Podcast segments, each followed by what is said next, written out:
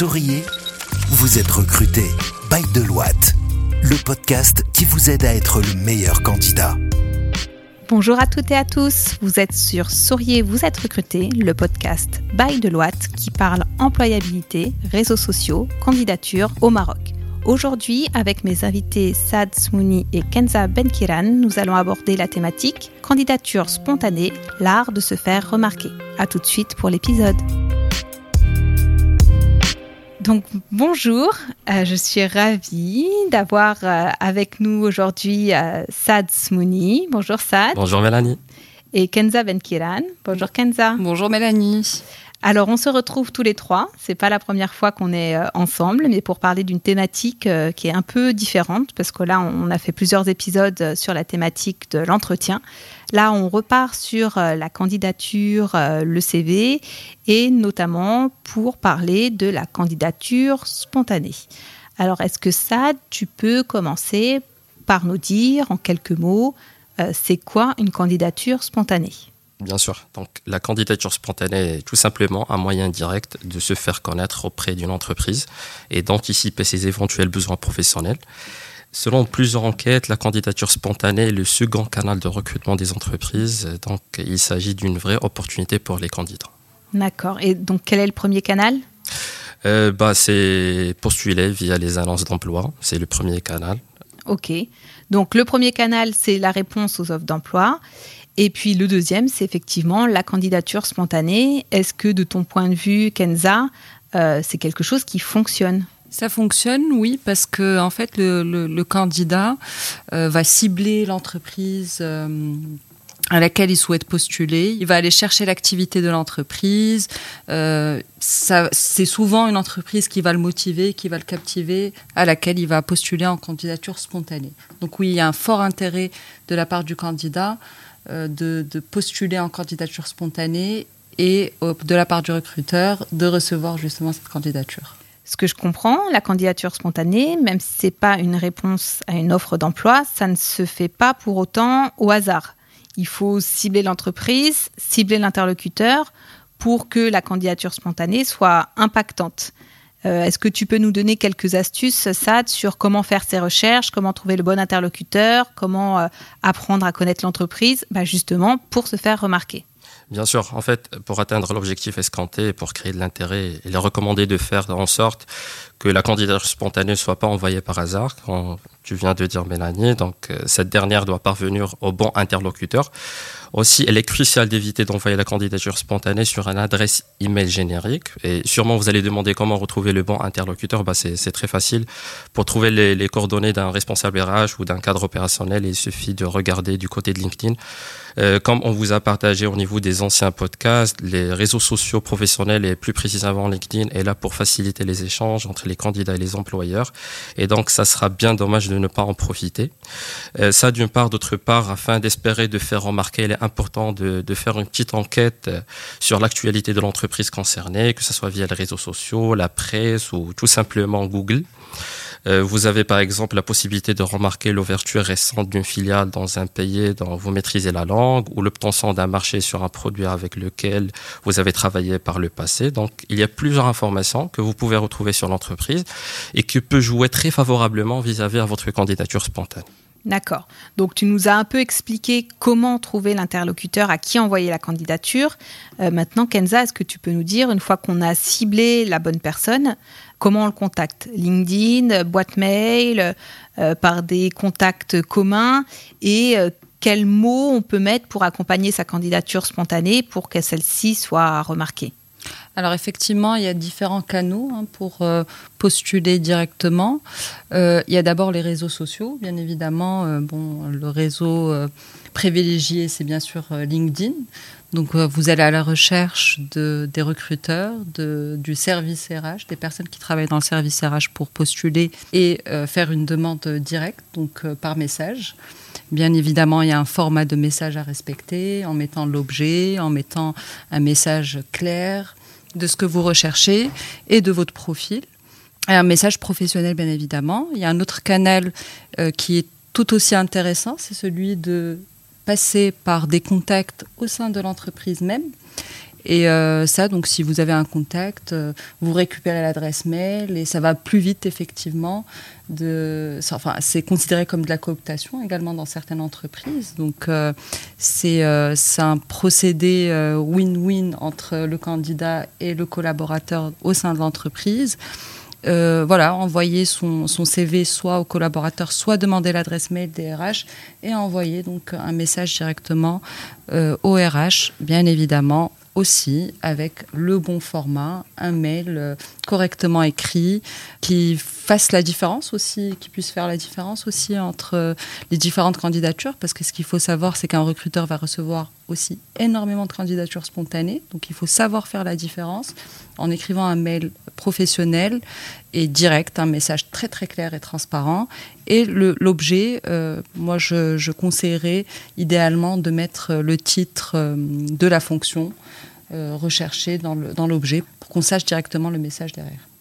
Parfait. effectivement, pour, euh, pour apporter un peu de complément à ce que tu viens de, préciser, Kenza, dans notre organisation à nous, on a effectivement un dispositif de cooptation où on invite l'ensemble des collaborateurs de la structure à prendre connaissance des offres ouvertes et de regarder dans leur réseau s'ils n'ont pas euh, une connaissance qui correspond aux besoins ouverts. Et effectivement, euh, on a des, ambassadeurs hein, dans nos équipes, on a une guilde dédiée euh, à la cooptation, à la marque employeur, et qui vont euh, prendre le temps de regarder les candidatures spontanées qui arrivent sur leur réseau professionnel pour pouvoir et éventuellement euh, les préqualifier et les envoyer au service RH. Et derrière, si le candidat avance dans le process, s'il est recruté qui valide sa période d'essai, euh, bah, l'opérationnel qui a participé au process de recrutement euh, sans pour autant être acteur du dispositif de sélection, qui n'a pas été présent lors des entretiens, mais simplement sur cette phase de sourcing,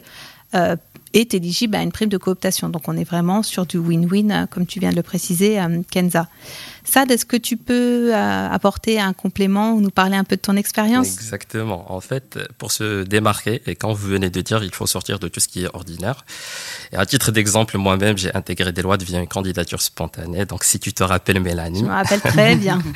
Donc, euh, je vais vous raconter mon histoire. Donc, moi, j'ai rapproché directement Mélanie via LinkedIn, mais avant de la rapprocher, j'ai fait déjà des recherches bien détaillées sur le groupe, sur, les, sur euh, le site sur la page LinkedIn et sur le profil de, de Mélanie, donc afin d'avoir beaucoup d'informations qui, qui vont jouer bien sûr positivement dans le cadre de ma candidature spontanée. Donc juste après, j'ai échangé avec Mélanie, on a commencé par des bonjours, ça va, etc. Et juste après, j'ai partagé avec elle une pièce jointe. C'était pas mon CV en fait, mais c'était euh, une, euh, en fait, un document où j'ai montré les, les, compétences ou plutôt les valeurs ajoutées que je peux rapporter à Deloitte.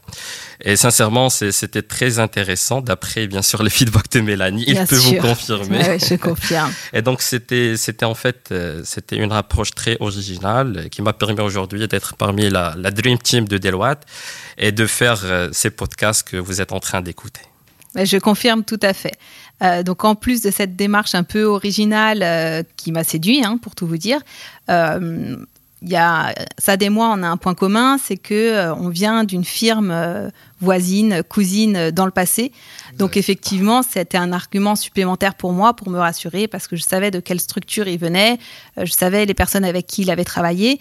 Et ça, les réseaux professionnels sont faits pour ça. Hein. nous, on est près de 600 aujourd'hui au sein de Deloitte. Il y a forcément quelqu'un dans la structure qui a travaillé dans la même boîte que vous auparavant. Et cette personne-là, ça peut être votre ambassadeur, votre relais en interne. Euh, qui va vous faire confiance et qui va pouvoir vous cautionner dans votre dispositif de recrutement. Et ça fonctionne avec les entreprises par lesquelles vous êtes passé, hein, qui sont rassurantes pour quelqu'un qui vient de la même structure, et ça fonctionne aussi pour les écoles. On en parle beaucoup des relations écoles, mais c'est vrai que quelqu'un qui a eu le même prof que vous, euh, que vous arrivez à retrouver sur les réseaux, à qui vous envoyez une candidature ou vous rentrez en contact sur LinkedIn, bah, c'est tout de suite euh, rassurant, on se reconnaît et vous pouvez être sûr que derrière, euh, cette personne-là, elle va vous parrainer et elle va vous accompagner dans votre process de recrutement pour que vous alliez plus vite. Et pour, comme le disait tout à l'heure Kenza, on reçoit beaucoup de candidatures spontanées bah, pour que vous soyez sur au-dessus de la pile, quoi, que vous passiez avant les autres. Tout à fait d'accord. Dans l'ère du digital, aujourd'hui, les réseaux sociaux sont une mine d'or dans laquelle il faut savoir puiser. Et puis, quelquefois, je rajouterais que quand même la candidature spontanée peut créer le besoin. C'est-à-dire même si vous ne trouvez pas d'annonce ou qu'il n'y a pas de besoin ou quelquefois on réfléchit à ouvrir un poste, on ne l'a pas acté encore, mais dès qu'on reçoit un CV euh, qui peut avoir de l'intérêt pour nous, on peut ouvrir justement un besoin par rapport à ce CV qu'on a reçu. Donc euh, voilà, la candidature spontanée peut créer le besoin également. Et puis moi, je peux faire aussi référence à, à mon expérience passée, mais c'est vrai qu'on a la chance aujourd'hui chez Deloitte. On fait beaucoup de recrutement, donc on a des accès un peu prioritaires. On a des euh, job slots illimités sur LinkedIn. On a un, un profil premium sur Recrute qui fait que on pose nos annonces euh, sans se poser de questions parce que on a des accès illimités, qu'on paye un forfait à l'année, qu'on en mette 10, qu'on en mette 50, qu'on en mette 200, ça nous coûte le même prix. Euh, c'est pas le cas de toutes les structures. Donc effectivement, moi, dans la structure dans laquelle j'étais avant, on faisait moins de recrutement. C'était euh, voilà, c'était pas l'axe RH qui était le plus développé. Euh, structure de plus petite taille et avec euh, moins de, de rotation. Euh, et donc, j'avais pas ces packages euh, illimités pour poser des annonces. Et à chaque fois que je posais une annonce, je réfléchissais à deux fois quand même, parce que ça a certes un coût. Ça coûte euh, très cher, hein, surtout quand vous en posez que quelques-unes par an. Vous vous posez les bonnes questions avant.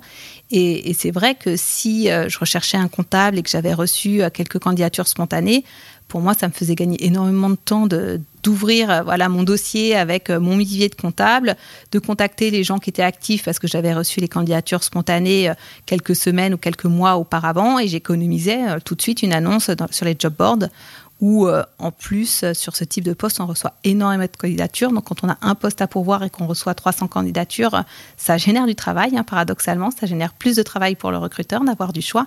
Et donc effectivement sur des structures à taille moyenne la candidature spontanée elle est à privilégier parce que ça permet de créer des viviers et d'économiser cette phase d'annonce qui est pas systématique. Donc juste pour compléter probablement, donc si vous n'avez pas de retour tout de suite à votre candidature spontanée, euh, sachez que vous restez, que votre candidature reste dans le vivier et qu'à la création d'un nouveau besoin, ben, on va aller chercher dans, dans la base de- des candidatures spontanées et récupérer des CV qu'on n'a pas contactés auparavant. Exactement. Je pense qu'on a fait le tour. Est-ce que vous avez un dernier conseil à, à donner? Bah, pour moi, il ne faut pas sous-estimer l'impact d'une candidature spontanée. Donc, ne vous limitez pas dans tout ce qui est traditionnel. Allez au-delà du, du basique. Essayez de faire vos recherches détaillées sur les entreprises ciblées, ainsi d'utiliser les réseaux sociaux et votre sens de créativité pour se différencier des autres.